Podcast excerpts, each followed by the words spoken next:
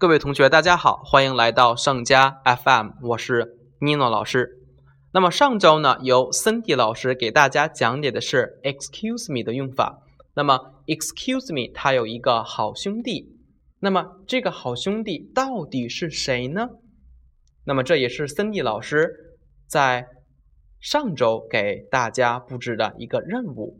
那么小朋友们猜得出来吗？好，那么 “excuse me” 它的这个好兄弟是 “s o r r y”，sorry。S make sound, O make sound, O, R make sound, R, Y make sound, E, S, O, So, R, E, R, Sorry。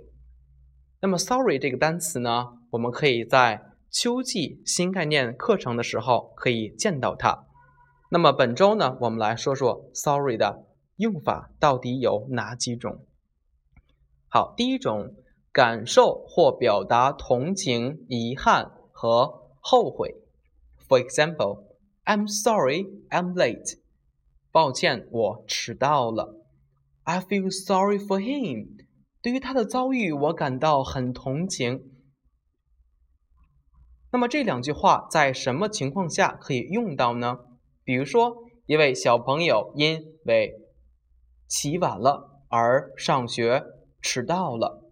那么他见到老师的时候，可以说：“Oh, teacher, I'm sorry, I'm late。”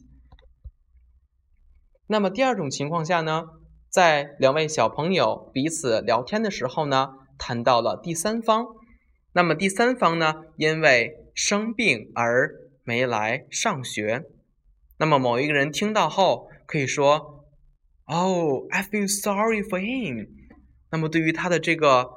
生病的这个情况，我感到很同情。好，接下来呢，我们看看 “sorry” 的第二种用法，表示差劲的、毫无价值的。For example, a sorry excuse，一个很差劲的借口。A sorry horse，劣质马。那么第一句 “a sorry excuse” 在什么情况下可以使用呢？那么同样，尼诺拿上一个例子来举例。一位小朋友因为起晚了而上学迟到，那么他受到了老师的严格的批评。那么这位小朋友呢，一直在找不同的借口。那么呢，这些借口呢，对于老师而言，他是不愿意听到的。那么这位老师可以说 “a sorry excuse”，啊，一个很差劲的借口。那么第二个呢，“a sorry horse”。那么，sorry 不仅可以表示抱歉啊，对不起，还可以表示差劲的。好，第三种 sorry 的用法，导致不幸或痛苦的。For example, sorry rainy weather，不幸的雨天。那么，sorry 和 excuse 是一对好兄弟。那么现在呢，尼诺老师来给大家介绍 sorry 和 excuse。之间的区别。Excuse me，通常在说或做可能令人不悦的事情之前使用，或者要在打扰别人，或者要打断别人谈话，或要吸引别人注意的时候使用。那么，总而言之，Excuse me 是要在你做某一件事情之前的时候使用。那么，而 Sorry 在说。或做这种事情之后的情况下，才能使用表示歉意、表示抱歉。